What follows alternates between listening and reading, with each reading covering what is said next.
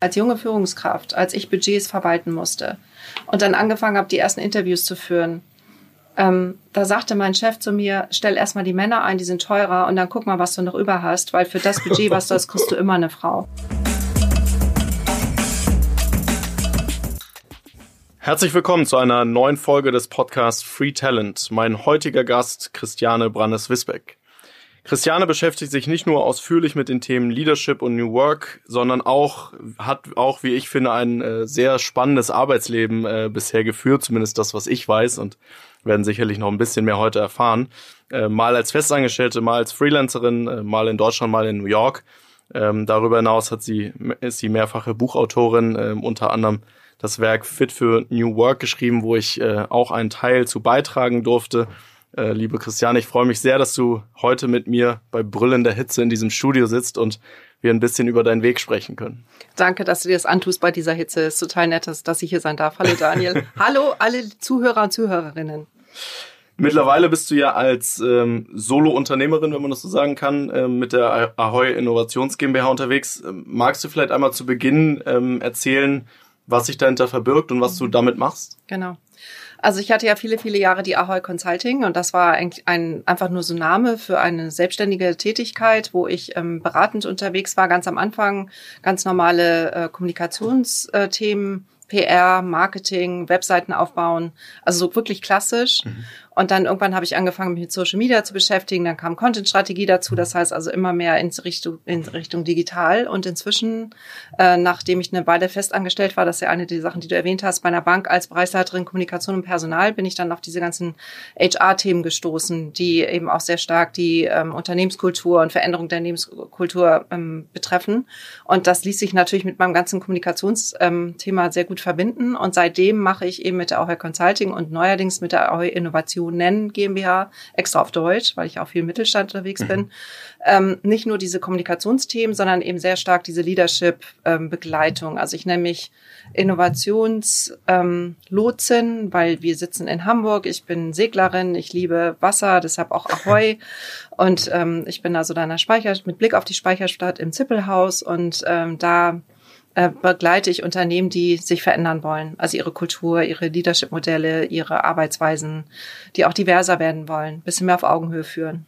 Das ist das, was ich mache. Und ich mache das alleine, offiziell, aber ich habe natürlich wie alle kollektive Menschen, mit die, mit die ich, äh, die mir im Hintergrund helfen, die auch zum Teil offen helfen, die ähm, unterstützen, mit denen ich zusammen Konzepte entwickle. Mhm. Sehr spannend.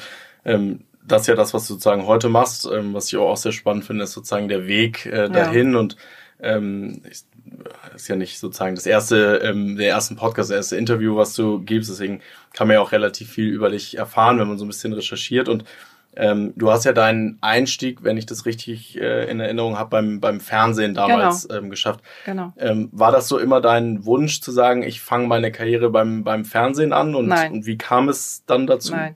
Ich, ich wollte, also als ich studiert habe, wollte ich entweder ähm, Professorin werden, also tatsächlich für Germanistik, äh, weil ich mich sehr für Linguistik in, äh, interessiert habe. Und damals war dieses Thema künstliche Intelligenz ganz groß. Das war so in den 90ern, äh, Ende der 80er, Anfang der 90er. Und da wollte ich unbedingt was mit künstlicher Intelligenz machen. Und dann war aber Uni zu langweilig und dann wollte ich ähm, auf jeden Fall meine zweite Wahl, nämlich Journalismus, betreiben.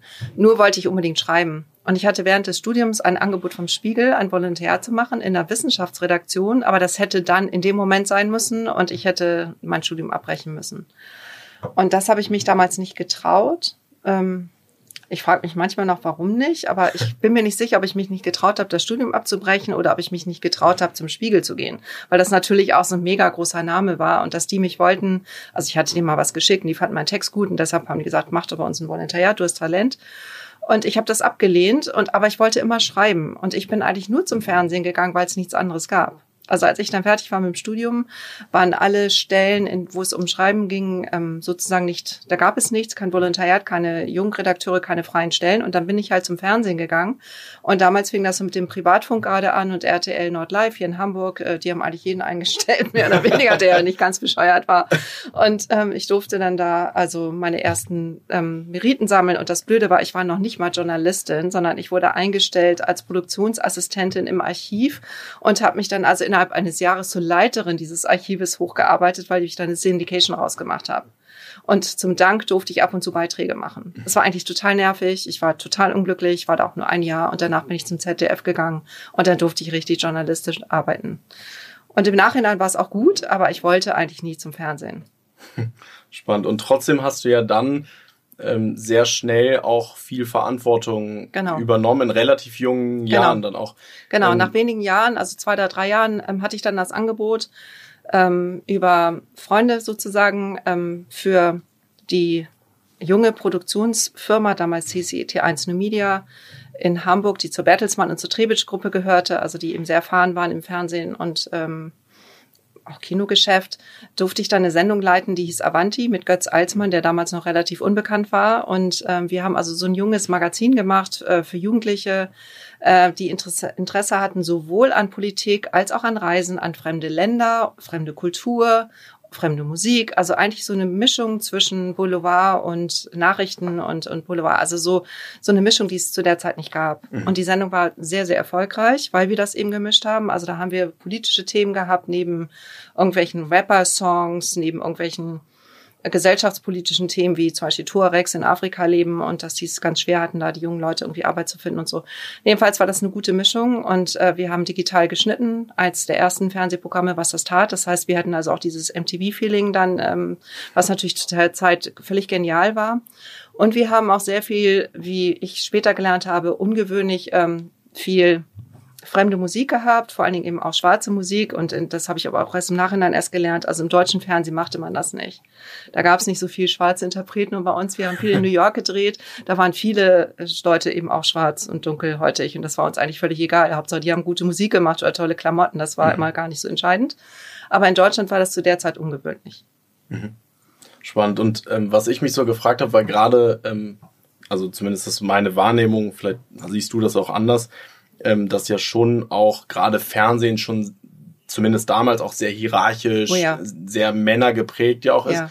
Wie kam es dazu, dass du so schnell dann in so jungen Jahren da auch äh, so viel Verantwortung übernehmen konntest? Also heute würde ich jetzt im Nachhinein sagen, ähm, dass es ein Glass-Cliff-Thema war. Also Glass-Cliff, das ist ja so, so ein neuer Begriff aus der wahrscheinlich Genderforschung. Also es geht da um strukturelle Benachteiligung und Glass-Cliff ist so ein Phänomen, dass es Führungspositionen gibt, die keiner haben will. Also alle Menschen, dann weiße Männer aus den richtigen ähm, äh, Netzwerken mit dem richtigen Hintergrund, die wollten die Stellen nicht haben, weil sie sagen, hm, gefährlich, könnte schiefgehen, keine Ahnung, könnte karrieregefährdend sein. Den Job mache ich besser nicht. Und diese Position, die ich da hatte, also diese Fernsehsendung zu leiten bei einem neuen Sender Vox, wo man nicht wusste, ob der was wird, bei einem, einer neu gegründeten Firma T1 Media, wo keiner wusste, ob die das hinkriegen. Ähm, das waren so viele Unsicherheiten, dass niemand, der klassisch im Fernsehen war und schon gar nicht eine Führungsposition hatte, dahin wollte.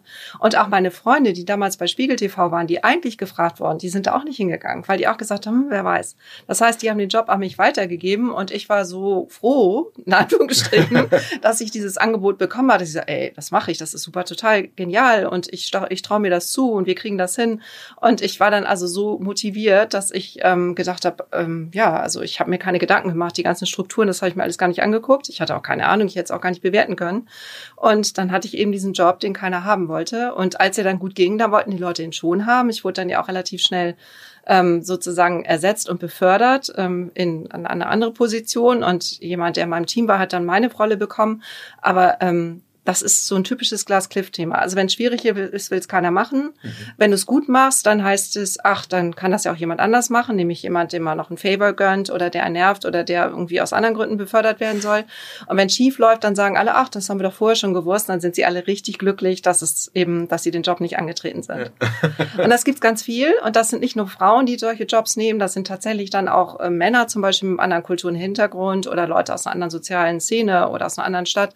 Also Menschen, die nicht so in diesen In-Circle gehören. Ja. Und inzwischen kennt man das Phänomen und das ist jetzt auch in Ordnung. Also heute, Leute, die ich kenne, die solche Jobs annehmen, wissen das und die wissen auch darum. Ich wusste das damals nicht und ich habe mich natürlich nicht so gut gefühlt, als meine als ich dann befördert wurde und diese, diese tolle Sendung verlassen sollte, weil ich mir dachte, so, warum, was ist los, was habe ich falsch gemacht? So, also ich habe gar nichts falsch gemacht. Es gab einfach nur noch andere Interessen. Ja, spannend.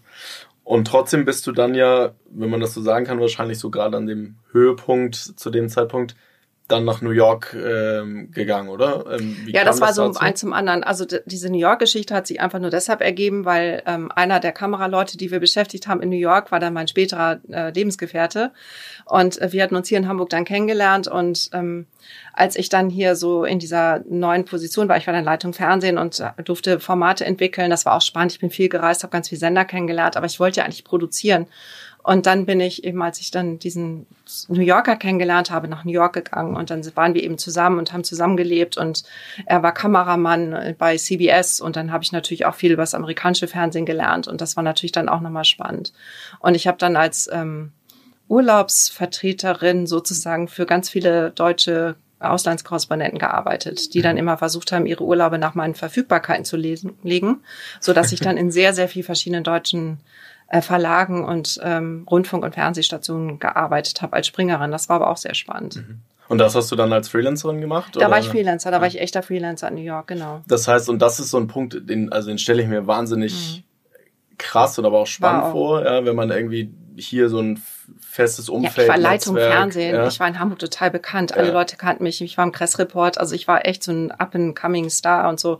Und dann bist du da in New York und dann bist du so ein Freelancer und dann wirst du an so einen Computer gesetzt und dann wird dir so gerade das Passwort gegeben und du weißt nicht, was du machen sollst. Alle Leute verstecken ihre Infos, weil sie haben ja keinen Bock, dir die ganzen Leads zu geben. Und dann sitzt du da und dann sagst du den Leuten in Deutschland, ja, hallo, ich bin Christiane und hm, hm, hm, hat mich schon informiert, was ich machen soll. In Wirklichkeit wusste ich nichts. Und dann sagen sie, ach, ist ja gut, dass du schon weißt, dass du jetzt was über diesen Flugzeugabsturz machen solltest. Ja, wir haben uns überlegt, dass du das und das und das schreibst. Und dann wusste ich Bescheid. Ne? Also es war echt genial. Ja, spannend. Würdest du den Schritt heute nochmal so machen oder? Also ich würde es heute deshalb nochmal so machen, weil es mir heute nichts mehr ausmachen würde. Damals hat es mir sehr viel ausgemacht, weil ich habe, das war 90er und das war eine sehr stark statusorientierte Welt und ich bin ja total unter meinen Status gegangen. Mhm. Und mir haben damals in Hamburg ganz viele Leute gesagt, New York wird ein Fehler sein, weil du bist hier auf so einer Mega-Karriere und jetzt gehst du weg und du bist draußen und wer weiß, ob du jemals wieder reinkommst. Und das finde ich ganz gut. Das ist ja heute nicht mehr so. Heute haben, es gibt es vielleicht noch in manchen Branchen, aber die meisten Leute haben ja schon durchaus auch Interesse daran, mal weg von der Karriere hin zu dem, was sie wirklich, wirklich wollen, dann vielleicht wieder zurück zu einer Karriere zu gehen. Also ich mag das gerne, dass es heute durchlässiger ist. Mhm. Doch, ich würde es wieder machen. Mhm.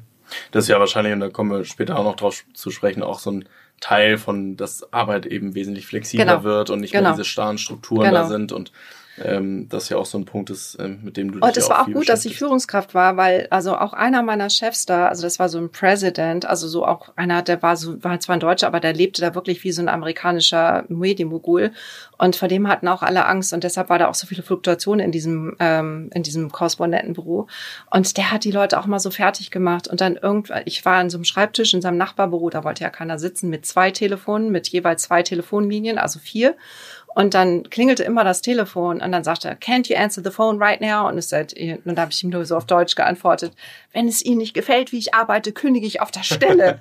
und von dem Moment an hatte ich bei dem Stein im Brett. Also das, das war dann mein Vorteil, dass ich mir, ja. äh, ich hatte ja schon so ein gewisses äh, Gefühl dafür, dass ich nicht ganz dumm bin und auch ein bisschen was kann. Und dann habe ich mir das einfach nicht bieten lassen. Ja. Kurze Unterbrechung in eigener Sache. Wir haben von euch viel Feedback bekommen zu den letzten Folgen, aber eben auch Rückfragen, ob wir noch Empfehlungen haben zu Themen und Folgen rund um das Thema Freelancing. Ähm, dementsprechend haben wir jetzt was Neues aufgesetzt unter free-talent.de slash Daniel. Habt ihr jetzt die Möglichkeit, euch für ein monatliches Update einzutragen. Das ist ein persönliches Update, was ich rumschicke äh, rund um die Themen Freelancing, Zukunft der Arbeit, Zukunft des Lernens, also alles, was wir in diesem Podcast auch behandeln ähm, gibt immer persönliche Tipps zu anderen Podcast-Folgen von mir, ähm, aber auch spannende Artikel. Ähm, schaut mal rein, äh, wie gesagt, äh, www.free-talent.de slash Daniel. Da könnt ihr euch eintragen, bekommt ihr einmal im Monat von uns ein Update, äh, würde mich freuen. Und jetzt äh, ab, zurück in die Folge. Ciao, ciao.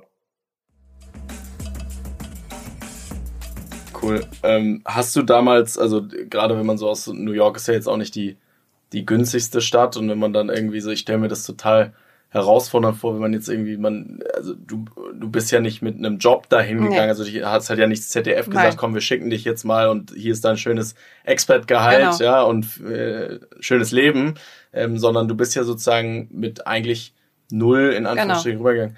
Wie kann man sich das vorstellen? Also du gehst da jetzt rüber und dann, äh, wie fängt man da an? Also genau. wie, wie äh, arbeitet man dann trotzdem noch für deutsche Firmen oder schafft man es direkt den Anschluss in den USA zu finden? Wie, wie war das? Also in Amerika durfte ich ja nur, ich hatte ein Journalistenvisum, das mhm. war begrenzt auf vier Jahre und ich durfte nur für deutsche Arbeitgeber, also sprich deutsche Medien arbeiten. Das war auch so ein bisschen das, der Nachteil. Mhm.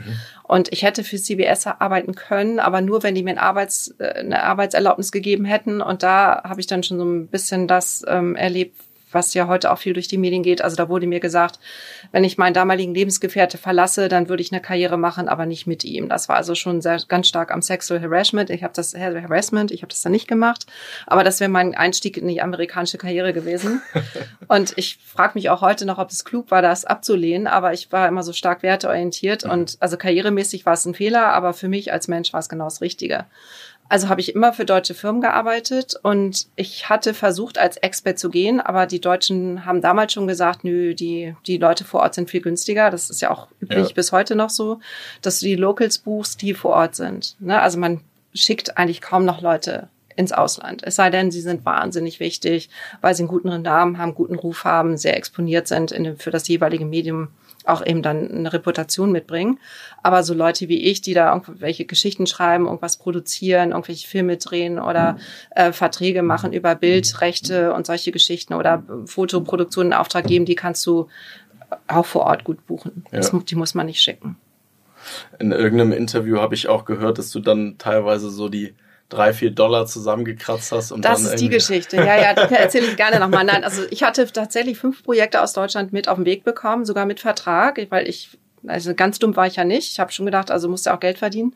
Dann hatte ich also fünf Projekte und dann wurden die alle gecancelt, eins nach dem anderen. Und dann hatte ich tatsächlich kein Geld mehr, weil ich, das glaubt man zwar nicht, aber ich habe nicht so viel verdient, dass ich so viel zurücklegen konnte. Und als ich dann herausstellte, dass dann ähm, mein, mein damaliger Lebensgefährte auch nicht so wohlhabend ist, wie er sich dargestellt hat, was übrigens übrigens ziemlich normal ist, ähm, musste ich dann gucken, wie ich klarkomme. Und dann gab es die Situation, wo er wieder irgendwo auf irgendeiner, ähm, also der musste immer so ganz viel Krisenjournalismus machen und dann war er wieder in Haiti oder in irgendeinem Krisengebiet, wo wieder irgendwelche Hurricanes waren und ich war dann mehrere Tage alleine zu Hause, hatte kein Geld. Und dann gab es da aber diese, diesen, diesen ähm, ich weiß nicht, es war so ein Topf oder so, da war lauter Kleingeld drin, also Change. Und dann habe ich mir wirklich von diesem Kleingeld ähm, immer so das genommen, was ich gerade brauchte, um meinen Alltag zu bestreiten. Und dann kam Besuch aus New York, aus Deutschland nach New York, die wollten mit mir was machen und dann hatte ich ja kein Geld und wollte das nicht zugeben.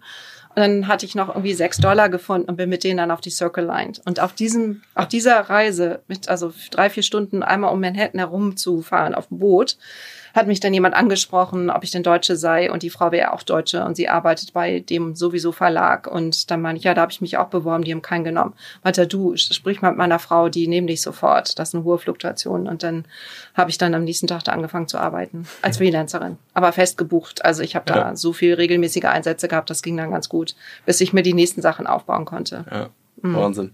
Ähm, schöne Überleitung auch so zu so einem, zu so einem anderen Thema, ähm, was ich bei dir spannend finde. Ich finde, du bist so ein, ein, ich weiß gar nicht, wann wir uns kennengelernt haben, ist ja jetzt auch schon eine, eine, ein paar Jahre her, drei Jahre oder so, vier Jahre. Genau, vielleicht. 2017 glaube ich. Ne? Und ähm, ich finde, du bist immer so für mich so ein bisschen so das Sinnbild eines Networkers, irgendwie so, also großes Netzwerk, kennst viele Leute, hast ja auch das Buch geschrieben, Netzwerk ähm, schlägt Hierarchie. Ähm, und da ist ja dann irgendwo auch Netzwerk, was letztendlich dann geholfen hat. Ähm, wie wichtig ist so das Netzwerk für dich? Also ist das großer Teil deines Jobs und war das auch immer so, dass du gesagt hast, da gehe ich mal jetzt schon ein Stück weit strategisch vor und baue mir ein Netzwerk auf oder ist das was, was über Zeit einfach gekommen ist? Also ich glaube, ich mag Menschen und ich lerne gerne Menschen kennen und ich bin auch gerne unter Menschen, wobei ich auch gerne für mich bin, aber ich habe schon immer so eine gewisse äh, Neugierde, so was, was sind das für Leute, was machen die und wie sind die drauf? Und ich glaube, wenn man sich für Menschen interessiert, dann kommt man automatisch in so eine Situation, wo man viele Bekannte hat und die dann irgendwann auch ein Netzwerk werden. Mhm. Und deshalb, weil ich so offen bin, kannte ich immer viele Leute und ich habe eigentlich nie strategisch genetzwerkt, gar nicht. Und ich bin auch der Meinung, also ich kenne Leute, die machen das gut, die Strategen, die, die sind so strategisch drauf, die sagen, ich möchte die, die, den, den, die und die kennenlernen und die machen das auch und die lernen die kennen und dann machen die auch Karriere. Das ist aber nicht mein Weg. Also ich kann das nicht, ich will das nicht. Also in dem Moment, wo da so ein Purpose äh, dahinter ist, ist es gut, aber wenn das so ein Zweck ist, also so im Sinne von weiterkommen oder einen Vorteil finden, bin ich nicht so gut. Mhm. Das heißt, also für mich ist es wichtig, ähm, einfach viele Leute zu kennen, mit denen ich mich gut verstehe. Und ich habe jetzt aber so ein starkes Netzwerk, weil es eben viele, viele Leute gibt, mit denen ich mich nicht nur gut verstehe, sondern auch sehr vertraut bin und wo wir uns auch über sehr viele Dinge austauschen und ähm, dass es mich auch trägt. Also wir tragen uns gegenseitig. Mhm. Ne? Also wo man sich dann auch tatsächlich hilft, dann hat der eine oder die eine mal ein Problem mit dem Job und dann gibt's hier mal was Privates oder dann gibt's hier mal irgendwie finanzielle Geschichten oder so. Und man stützt, unterstützt sich gegenseitig und das ist total toll. Und ich glaube, dieses Netzwerken, was ich mache, ist da tragfähiger, weil ich es ja nicht mache, um irgendwie ein Ziel zu erreichen im Sinne von Vorteil, sondern weil ich es mache, weil ich die Menschen mag. Und wenn man da gemeinsame Interessen hat, ist es ja super, das ist nicht verboten, aber ähm, es ist jetzt nicht so das erste Ziel. Ja. Wie kommt man dazu, dazu, zu dem Thema ein Buch zu schreiben? Ja, Netzwerk schlägt Hierarchie, das ist ja auch lustig. Es geht ja eigentlich um Führung im digitalen Zeitalter. Ja. Das ist ja das Thema gewesen. Und Ines Gensinger, meine Co-Autorin und ich, wir haben ähm, dann mal auf der Social Media Week, da warst du ja auch mal mit mir, auf dem Panel gesessen. Und ähm, ich war damals aber Moderatorin und dann hatte Ines und dann waren auch noch zwei, drei andere Leute dabei aus Hamburg, die auch im diesem Thema Leadership sehr bekannt sind. Wir, die haben dann so diskutiert und ich habe als Moderatorin gesagt, ähm, ihr, dürft, ihr müsst jetzt auch twittern. Und dann sagte Ines mal irgendwann so ganz unbewusst diesen Satz, Netzwerk schlägt Hierarchie. Und ich dann so, hey, ihr müsst diesen Satz twittern, der ist super.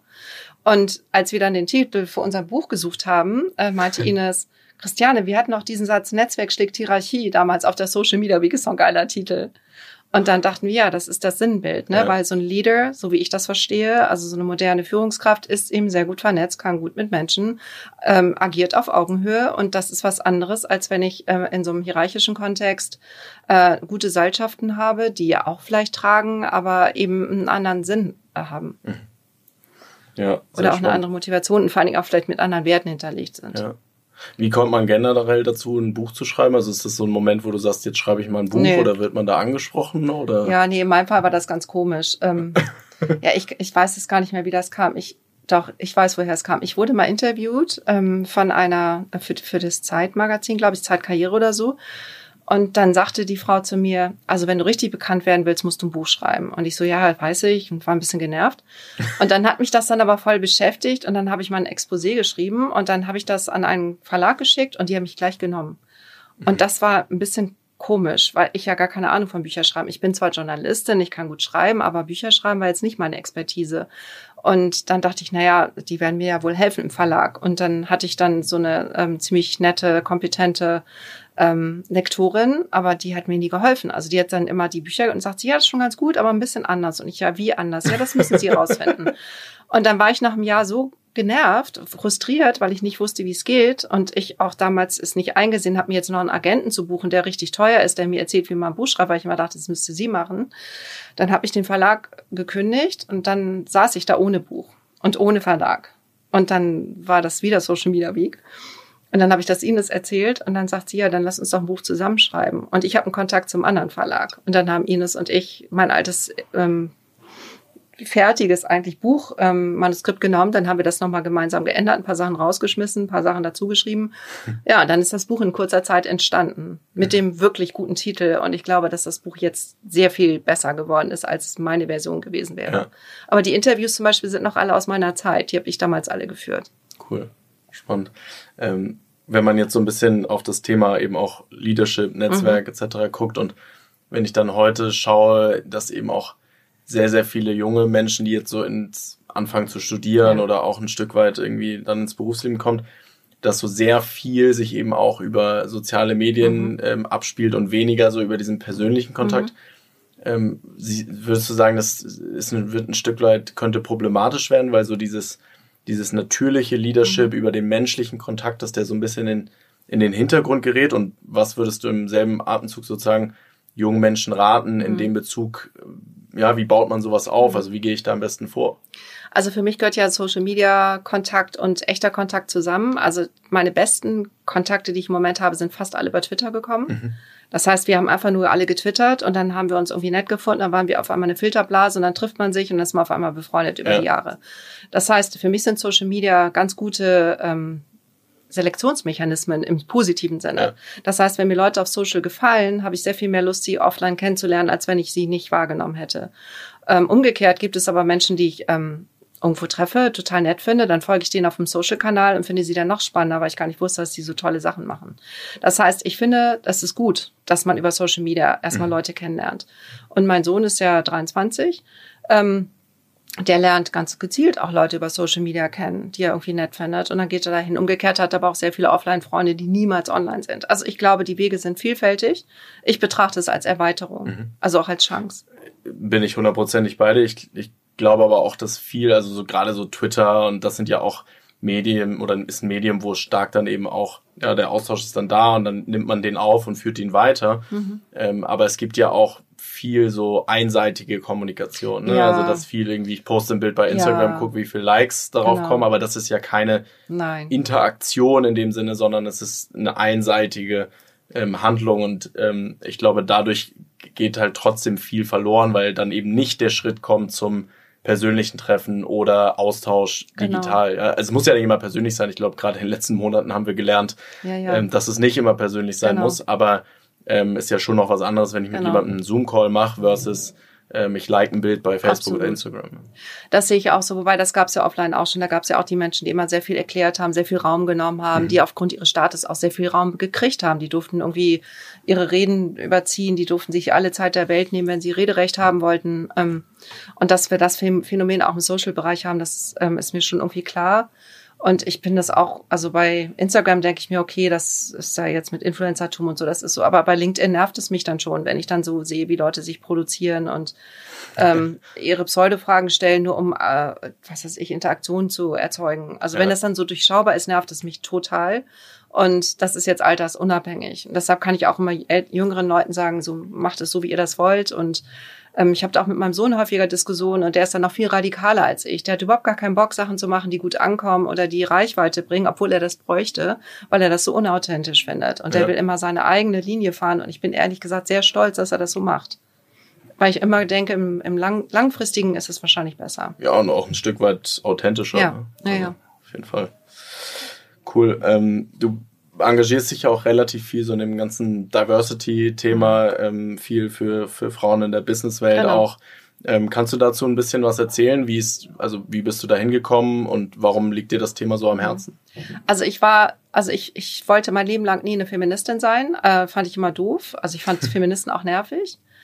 Und ich bin auch trotzdem, obwohl ich so viele strukturelle Nachteile hatte als Frau, niemals auf die Idee gekommen, dass es an meinem Geschlecht liegen könnte oder dass ich jetzt Feministin werden müsste.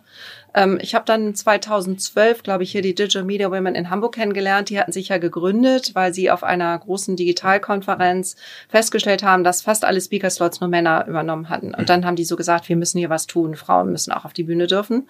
Und dann haben sich die Digital Media Women eben gegründet mit diesem, mit diesem Slogan, Frauen müssen auf die Bühne. Und später ging es ja im Leitbild, was ich mitgeschrieben habe, darum, dass man sagt, also Frauen dürfen auf alle Bühnen dieser Welt, also im beruflichen, im privaten, wie auch immer, sie sollten sichtbar sein, sie sollten gehört gehört werden und in ihrer Unterschiedlichkeit und nicht, dass es eine richtige und eine falsche Art gibt und sondern dass jeder das Recht hat, eben so zu sein, wie sie ist.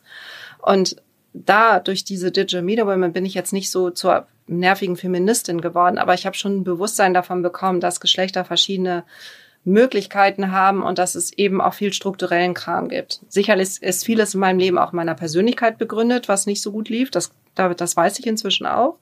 Aber manches ist auch strukturell. Und ähm, ich finde schon, auch gerade durch mein Erlebnis, alleinerziehend. Damals gab es ja noch kein Internet. Ich musste meinen Sohn oft so schlecht, ähm, also alleine lassen im, im Kindergarten, zu spät abholen, weil meine Chefs es nicht verstanden haben, dass ich zu spät komme oder früher gehen muss. Oder also es war immer ganz anstrengend, beides unter einen Hut zu bekommen. Und ich finde schon, dass es heute sehr wichtig ist, dass sowohl Männer als auch Frauen sich den, das, die Möglichkeit geben können, Beruf und Familie unter einen Hut zu bekommen, dass man finanziell klarkommt, dass Frauen ihr eigenes Geld haben und nicht nur darauf hoffen, dass ein Mann sie wie auch auch immer ernährt, umgekehrt aber auch nicht, dass Männer glauben, dass Frauen sie ernähren.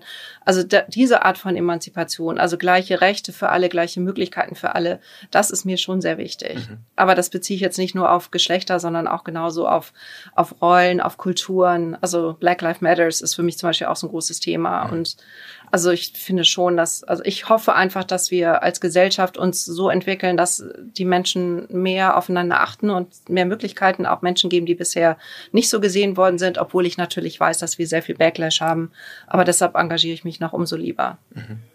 Eins so dieser will jetzt nicht sagen beliebtesten Themen, aber eins der, der größten Themen in diesem ganzen Umfeld ist ja auch so das Thema Gehalt, ist ja, ja. auch oh, ja. ja. gefühlt ähm, jede, jede Woche, ja. zu Recht ja auch in, in, in der Presse.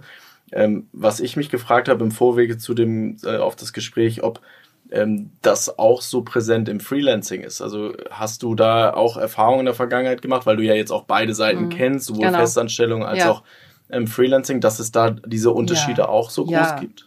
Also ich, ich, das ist immer eine Sache, die ich so gerne erzähle. Als junge Führungskraft, als ich Budgets verwalten musste und dann angefangen habe, die ersten Interviews zu führen, ähm, da sagte mein Chef zu mir, stell erstmal die Männer ein, die sind teurer und dann guck mal, was du noch über hast, weil für das Budget, was du hast, kriegst du immer eine Frau. Und es war richtig und ich habe es genauso gemacht und es ist, ich fand es nicht komisch. Ja. Also es ist im Nachhinein betrachtet unfassbar Wahnsinn, und jetzt ja. eigentlich schämt man sich ein bisschen dafür. Aber ich habe es genauso erfahren. Ich wurde so schlecht bezahlt als Chefredakteurin online. Als ich einen neuen Chef bekam, hat er gesagt, Christiane, als ich gesehen habe, was du verdienst, habe ich dich nicht mehr ernst genommen. Und es war einfach nicht möglich. Also ich hätte gerne mehr verdient. Ich wusste, was die anderen verdienen. Wir haben es einfach nicht gekriegt.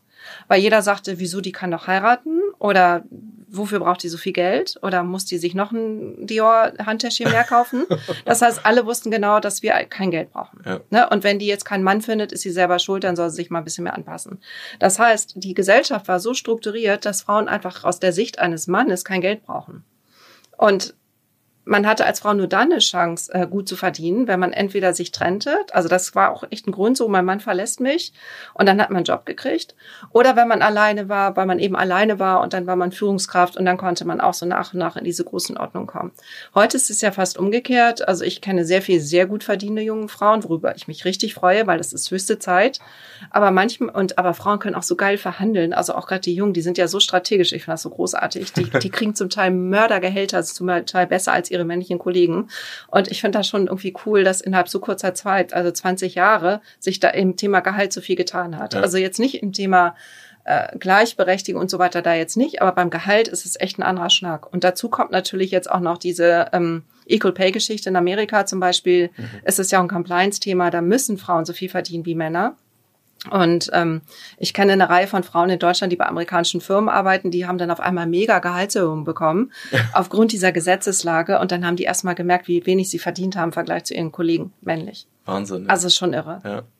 ja, ich glaube, ich meine, es gibt immer noch extrem viele Missstände da ja. und auch Unterschiede, aber ähm, ich habe es jetzt gerade gestern ähm, bei LinkedIn gesehen, da hat, hatte irgendwer so einen Artikel gepostet von so einer Elektrofachzeitschrift und das Titel ähm, oder die Titelseite dieses Magazins war irgendwie die, die Umdenker der Branche in Corona-Zeiten oder irgendwie so.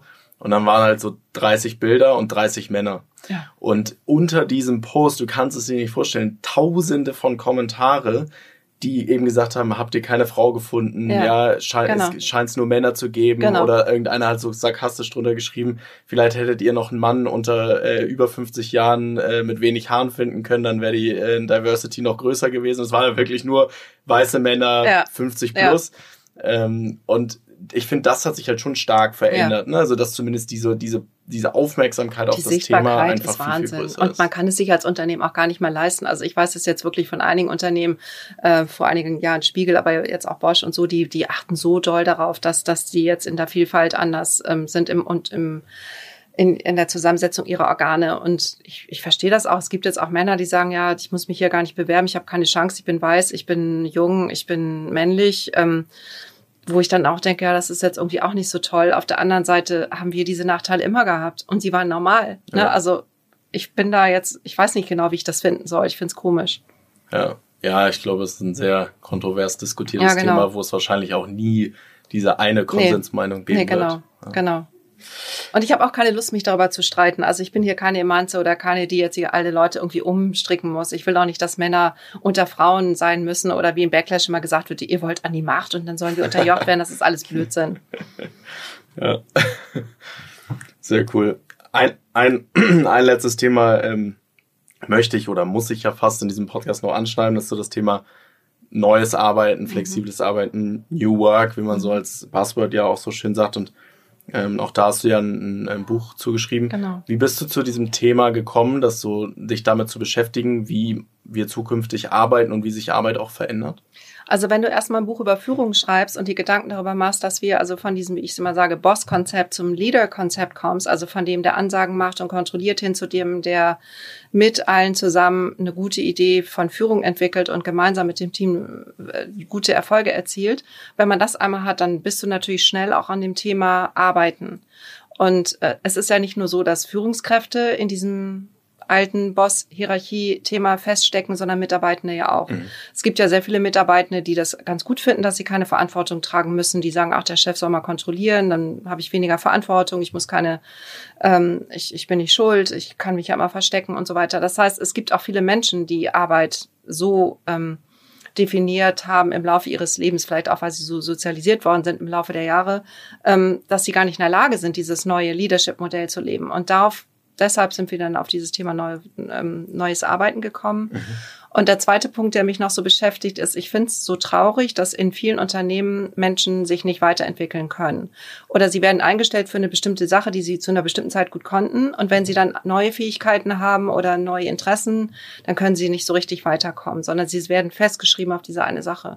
Und ich finde schon sehr wichtig, dass ähm, wir alle wissen, dass ein Mensch ein, ein, ein, ein lebendes ähm, Organ ist, der im Laufe des Lebens ganz viele verschiedene Sachen kann und will und dass man sich entwickeln kann, auch innerhalb eines beruflichen Kontextes. Und in dem Buch Fit for New Work habe ich ja dich und viele andere so als Beispiele dafür gebracht, dass ihr nicht bereit wart, mit dem bestehenden System zu arbeiten und dann habt ihr euch Alternativen überlegt und seid damit sehr erfolgreich geworden. Die einen als Unternehmer, die anderen als ähm, Selbstständige, wieder andere dann doch auch wieder angestellt, also in ganz unterschiedlichen Kontexten.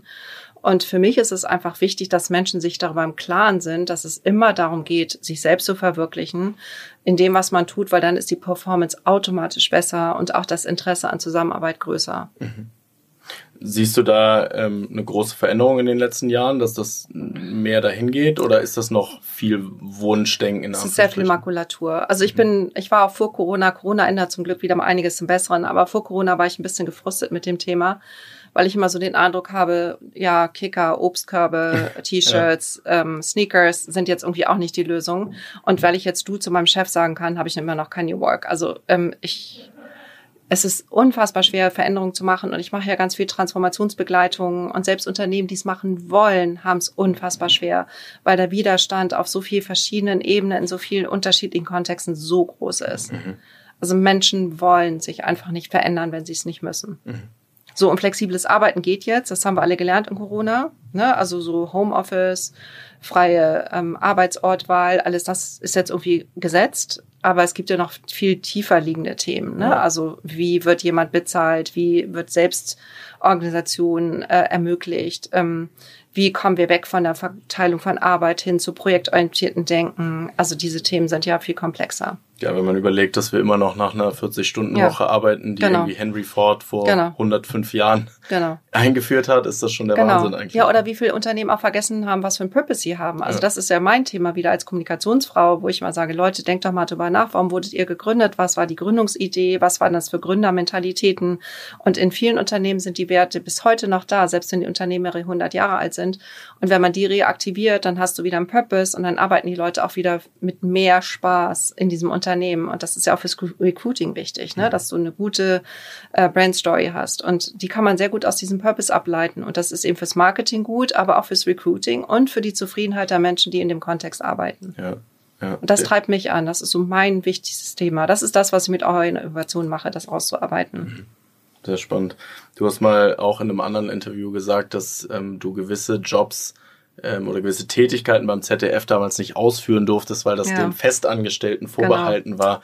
Ähm, äh, glaubst du, heute Gibt es sowas immer noch? Also ist es immer noch so starr, dass es wirklich so eine ganz klare Trennung gibt zwischen das sind die Festen und ihr dürft das und ihr seid die Freien ja. und deswegen dürft ihr nur die und die Aufgaben übernehmen? Das gibt's immer noch und es gibt auch ähm, Konstellationen, wo die Freien dann nicht zum Weihnachtsfest eingeladen werden oder bei Firmenpartys nicht dabei sind und das gibt's ganz, ganz viel und ähm, das wird dann immer begründet mit Budget, aber das oder auch Zeitarbeiter, ne, wie, mhm. wie die in einigen Unternehmen immer noch ganz unterschiedlich behandelt werden. Das, da gibt's ganz, ganz viel strukturelle Nachteile.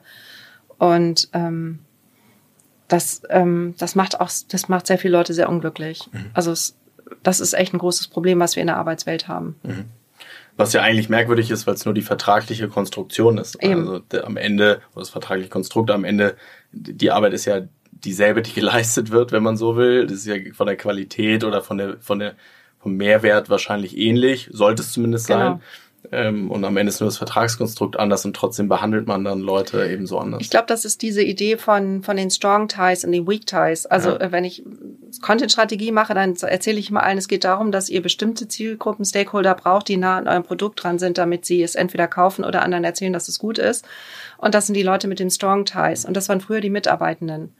Ähm, heute sind aber die mit den Strong Ties entweder Mitarbeitende oder Freelancer oder irgendwelche Freunde von Mitarbeitenden oder so. Das ist, wird heute anders definiert. Aber damals hat man das eben am, an der Struktur eines Unternehmens festgemacht. Mhm. Und diesen Mindshift auch da zu bewerkstelligen, ist eben für Menschen, die es anders gelernt haben, sehr schwer. Mhm. Sehr spannend, ja.